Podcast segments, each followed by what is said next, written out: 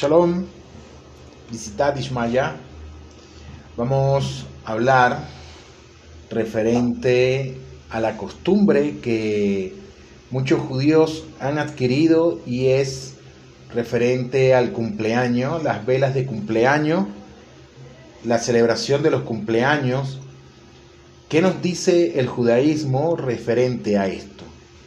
Como todos sabemos, mucha gente conoce un hábito y ese hábito es legendario de celebrar el día del nacimiento, el día del natalicio, conocido como cumpleaños, como estamos hablando.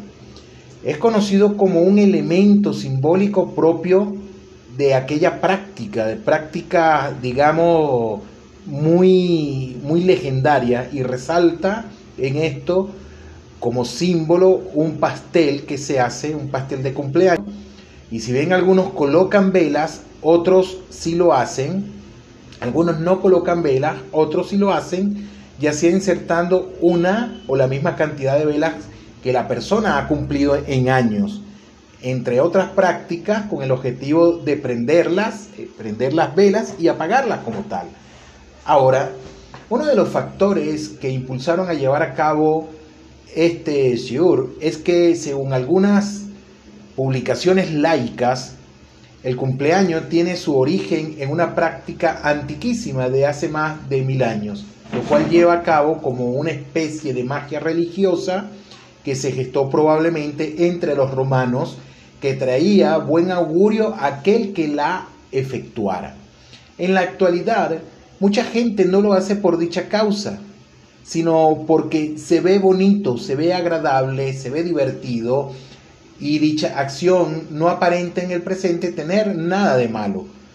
Esta conducta se ha convertido en un hábito generalizado entre los ciudadanos, de muchos países, entre los que se encuentran los Estados Unidos, Latinoamérica, Europa e incluso en, en Israel se está haciendo esta práctica también. Y dentro de las comunidades judías, religiosas, ortodoxas, también se están haciendo. Entonces, el presente Shiur nos va a dilucidar sobre la legitimidad de esta costumbre y sobre si es conveniente mantenerla en pie siempre o bajo ciertas circunstancias o simplemente errarla de nosotros.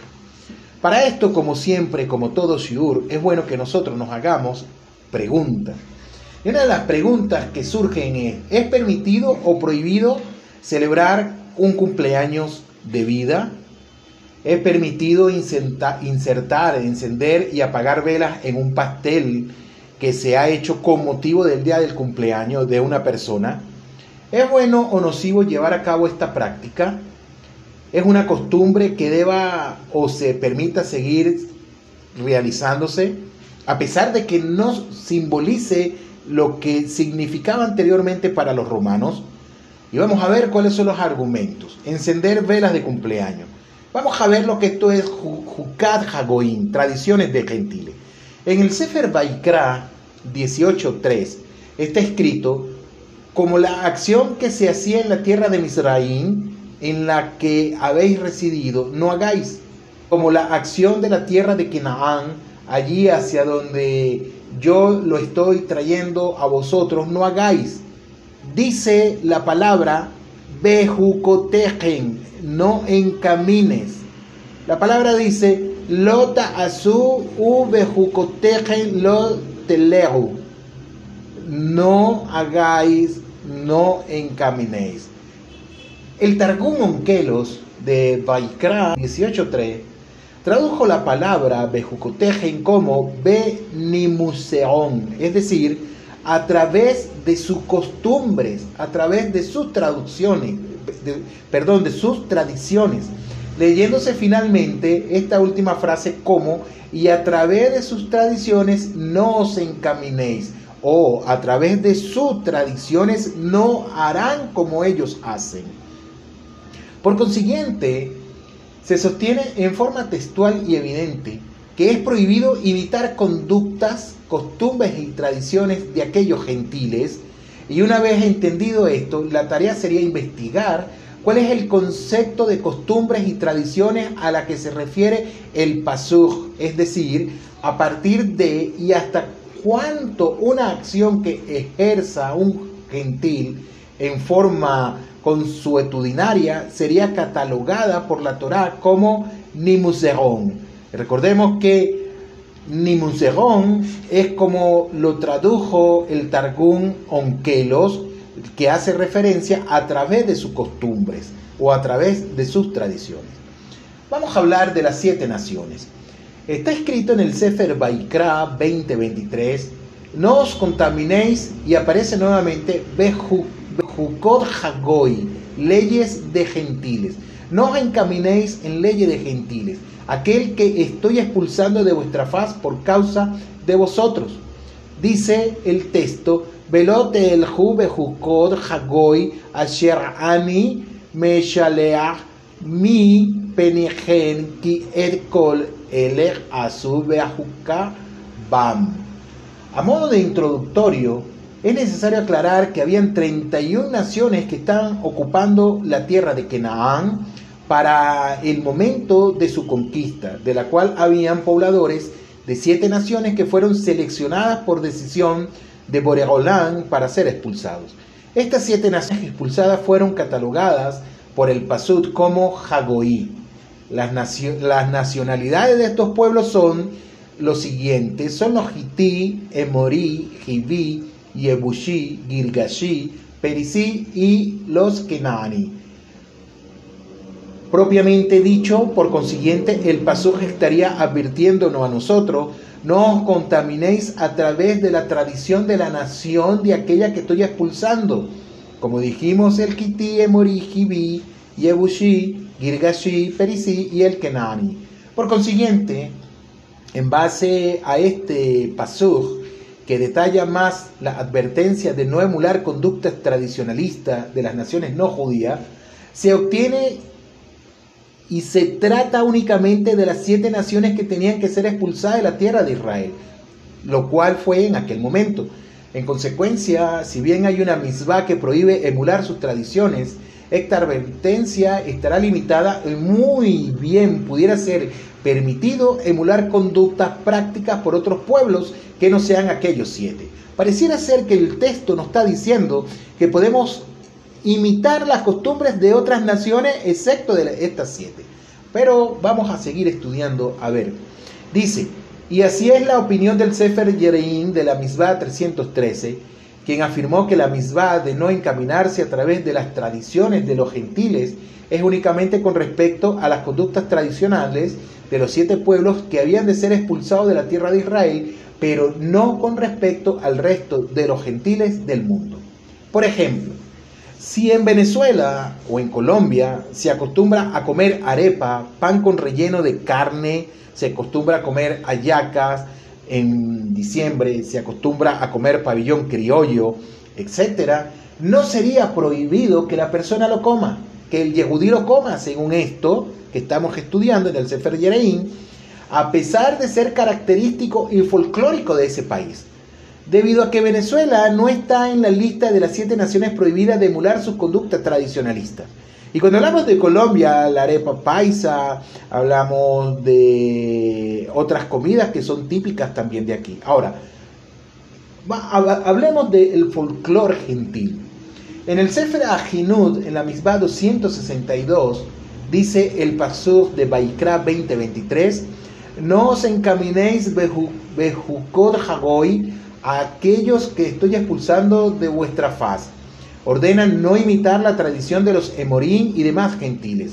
Explica el Sefer Ajinud detalladamente que se refiere a no adaptar lo de ellos, es decir, su forma de vestir, su práctica, sus costumbres, etcétera, a nuestra vestimenta y a nuestros asuntos. Continúa el Sefer Ajinud diciendo que así lo afirma la cifra en base a otro pasuk de Baikra 18.3 que dice y bejucotejen, no os encaminéis, implicando que quiso decir y a través de sus tradiciones no os encaminéis, lo que incluye aquellos asuntos que los caracterizan como por ejemplo los teatros, los circos, estadios y otros escenarios donde se reúnen para generar y disfrutar de burlas y risas pudiendo converger en insensatez, prostitución e idolatría Hasbe Shalom. El Rambam nos enseña que por su parte, en el, el Ramban, en el Audazara, en el Perj 11 Alajá 1, que también sostiene que esta advertencia abarca costumbres propias de cualquier nación gentil y por ende es prohibido que un Yehudí las imite. De cualquier manera, o de cualquier forma, el Sefer Ajinud deja claro que la prohibición de imitar estas conductas se extiende no solo a las tradiciones de aquellas siete naciones, sino a todos los demás gentiles del mundo entero. Por consiguiente, según estos de se podría deducir que así como las tradiciones, las costumbres, las conductas propias de cualquier nación son prohibidas de adoptar por la conducta judía. Así también será prohibido adoptar las costumbres propias de los gentiles de celebrar cumpleaños por medio de encender y apagar velas, por ejemplo, encender y apagar velas incrustadas en un pastel o torta de cumpleaños. ¿Cuál es la naturaleza tradicional de esto que estamos estudiando? El Tosafot en Abodá Sará 11.1, Beijukaji, dice que hay dos tipos de tradiciones o asuntos que caracterizan a cada cultura gentil.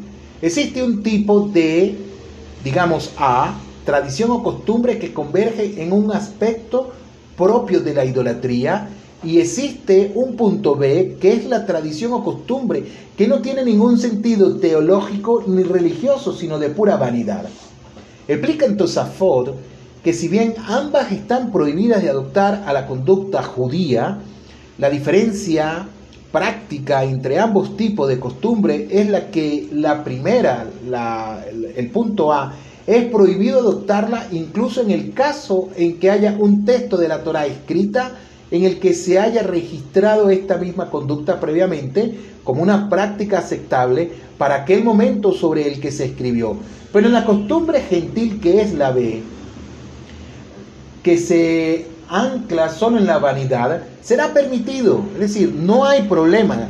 Lejatjila se pudiera, se pudiera hacer. Solo en el caso que la Torah haya registrado que alguna vez los Yehudim hayan practicado, pero será prohibida en el caso en que la Torah no haya hecho mención alguna de un antecedente práctico de dicha costumbre.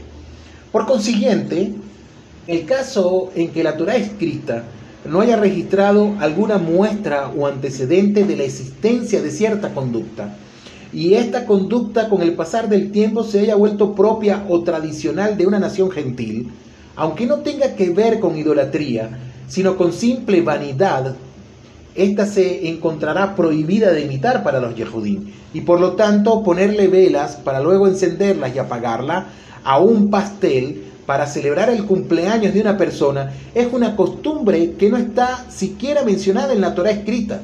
Y por ende, por más vanidad e insignificancia que tuviera dicha actitud, bajo este enfoque, dado que es una práctica propia de la actitud de los gentiles, quedaría para un yehudí totalmente prohibido hacerla.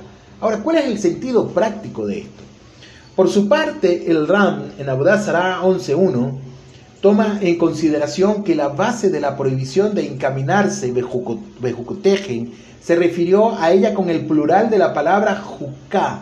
Dice el Ram que juká en hebreo connota una misbah que no tiene explicación humana evidente para la mente humana. Por ejemplo, la misma de no comer carne con leche, la misma de no vestir ropa confeccionada con los hilos de lana y lino, comer carne de cerdo, entre otras son consideradas jukot.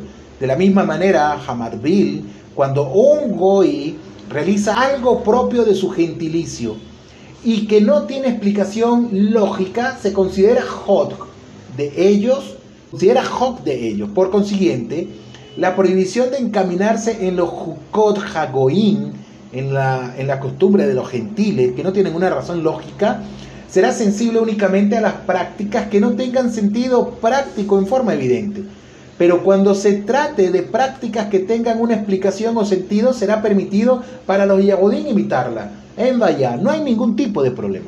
Por lo tanto, ponerle velas a un pastel o encenderlas para celebrar el cumpleaños de una persona es una costumbre que pudiera tener cierto sentido para el cumpleañero. pues se está celebrando que la persona tiene la edad reflejada en el número de velas allí incrustada en el pastel, en el pastel o la torta. En este caso, quizás el RAN censuraría el apagado inducido de estas velas de cumpleaños debido a que no tendría un sentido práctico y sería una imitación de un Hoj Hagoim. Ahora, la discreción y la humildad al respecto. El Ma'arif Shoresh 88 dice que hay dos condiciones para prohibir imitar una costumbre o una actitud característica y propia de una nación gentil. Esas vamos a decir que son A y B. La A, una actitud cuyo motivo no haya sido puesto al descubierto al entendimiento de las personas, es decir, una costumbre sobre la cual no se sabe el por qué los gentiles la practican. Y la segunda condición, la número B, es que dicha práctica implique una fisura en la discreción y la humildad de la persona. Por consiguiente, encender y apagar las velas que una persona ha puesto en un pastel en el día de su cumpleaños, quizás por el punto número A, no tenga un sentido práctico evidente, así como pudiera reflejar una muestra de falta de la número B, que es la humildad por parte de la persona que develaría el dedicar una gran celebración y honrarse por el único motivo de haber nacido ese día.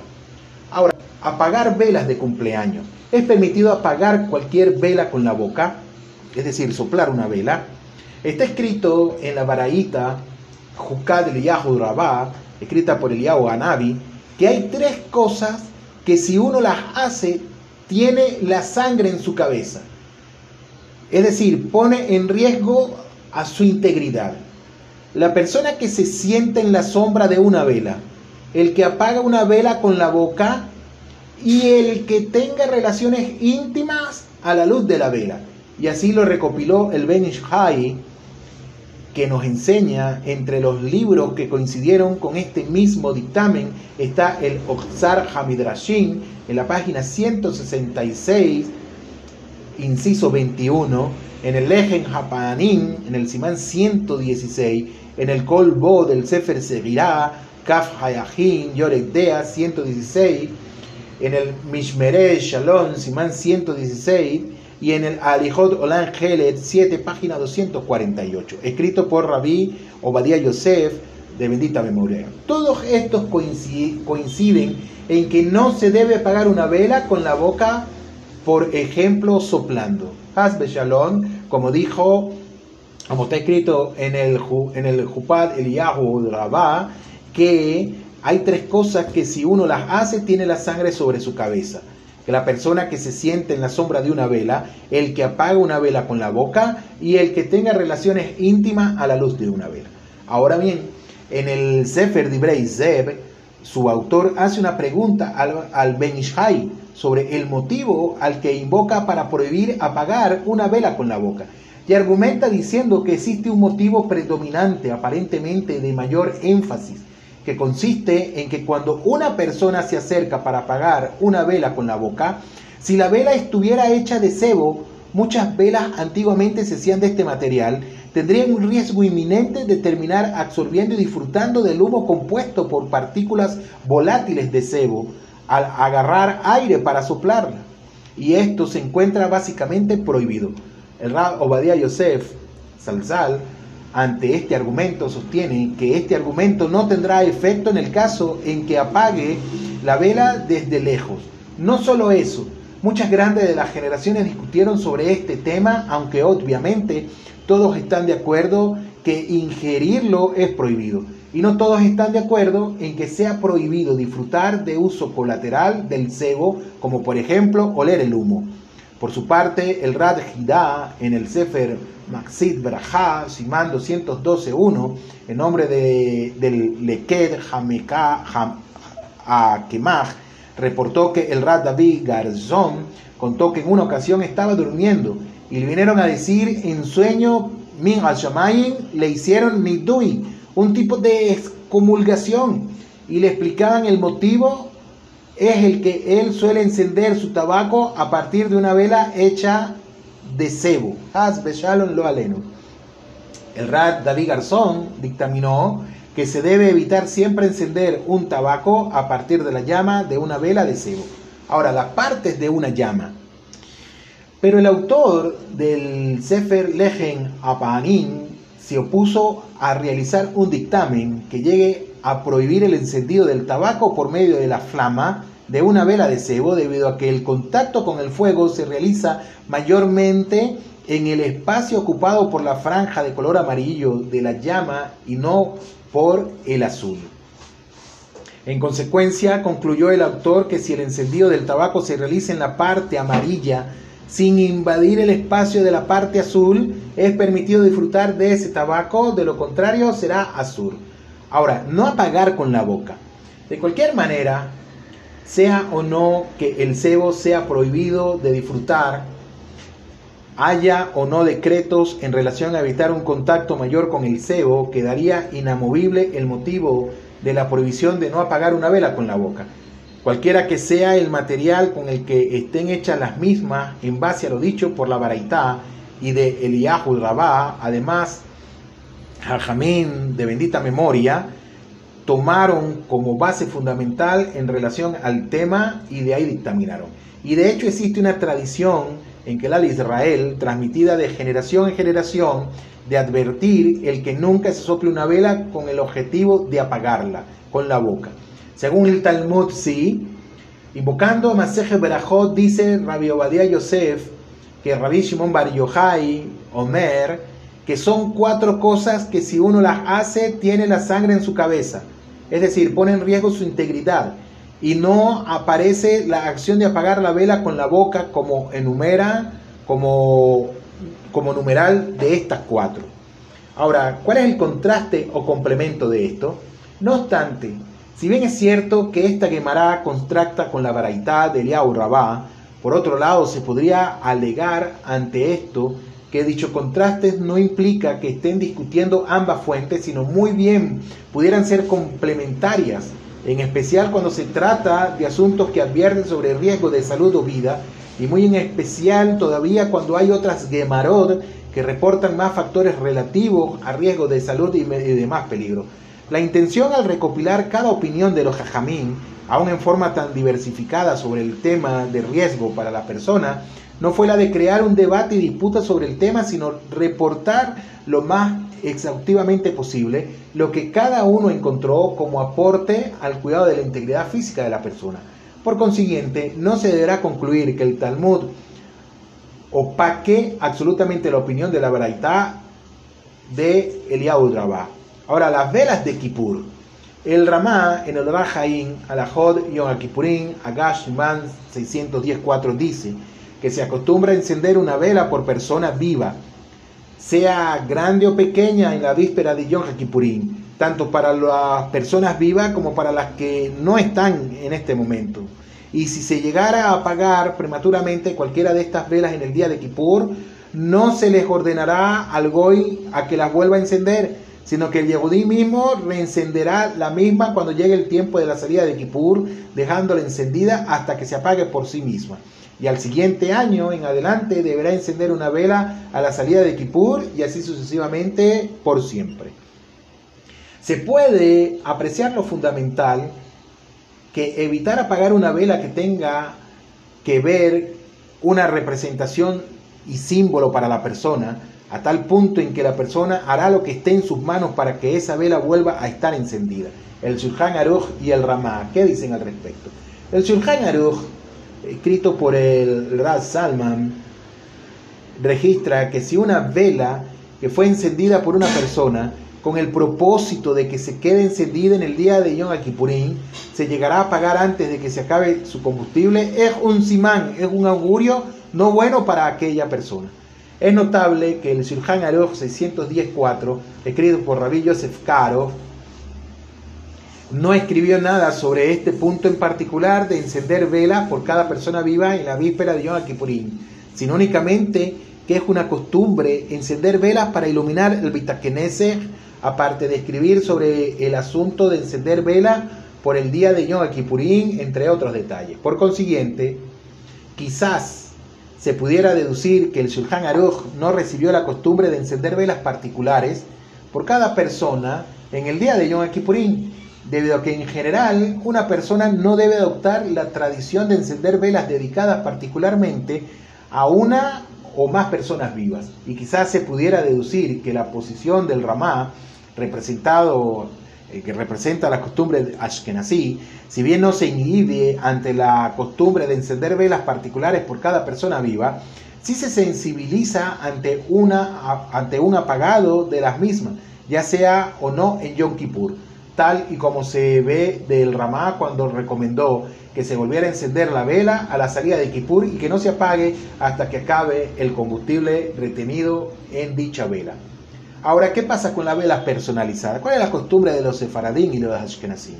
Por consiguiente, se podría comparar el caso del cumpleaños con el de Kippur, así como por la vela particular de cada persona viva, el Shulchan Aruch no dictaminó que en víspera de Kippur se encendiera, aún siendo una costumbre legendaria antigua de Rishonim, y el Ramá dictaminó que aún a la salida de Kippur se deje así y nadie la pague por el temor a que la vida o espíritu de la persona sea afectado a través de este apagado.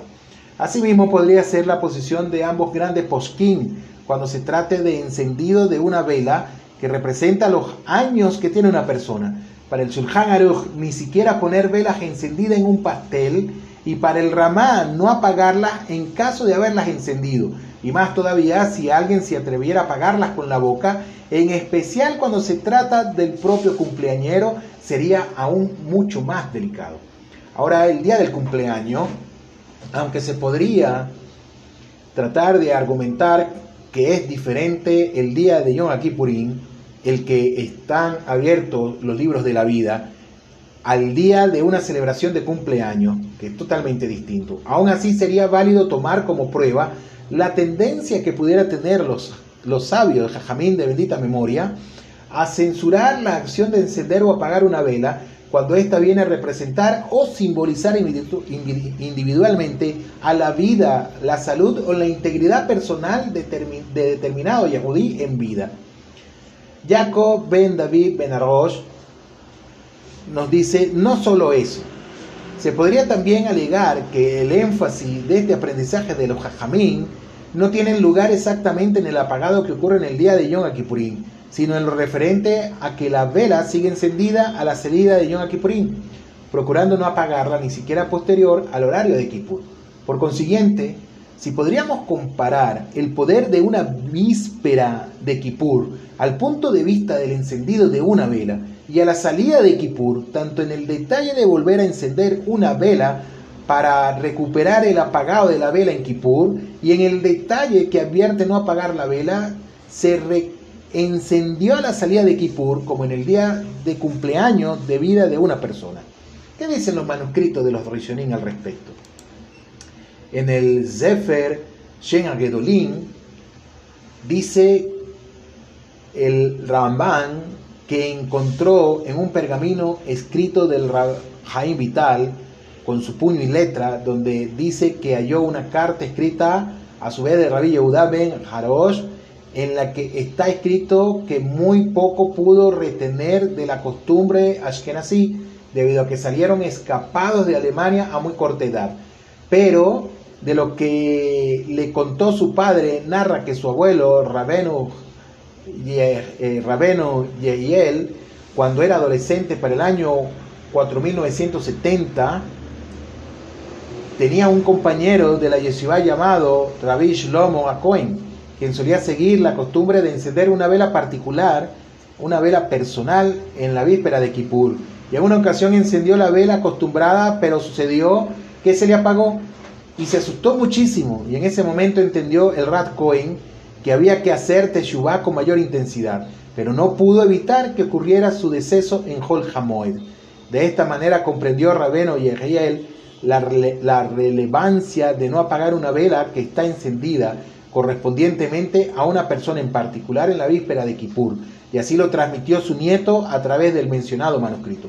Por consiguiente, se ha de apreciar a partir de aquí quizá una muestra de lo nocivo que podría ser apagar una vela que ha sido encendida por el honor o el bien de una persona en particular. En conclusión, según el Benishai, Es permitido y bueno celebrar el cumpleaños de vida de una persona, no hay problema.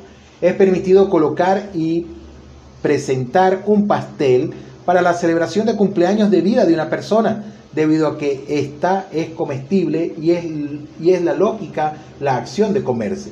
En cuanto al tema de colocar y encender una vela en honor o celebración del cumpleaños de una persona viva, no tiene base en la Torá, el Talmud ni en los posquín, y más bien hay un indicio de que la persona que lo haga estaría traspasando por una prohibición de la Torá de, de lo teleju, debido a que no tiene una lógica ni motivo evidente.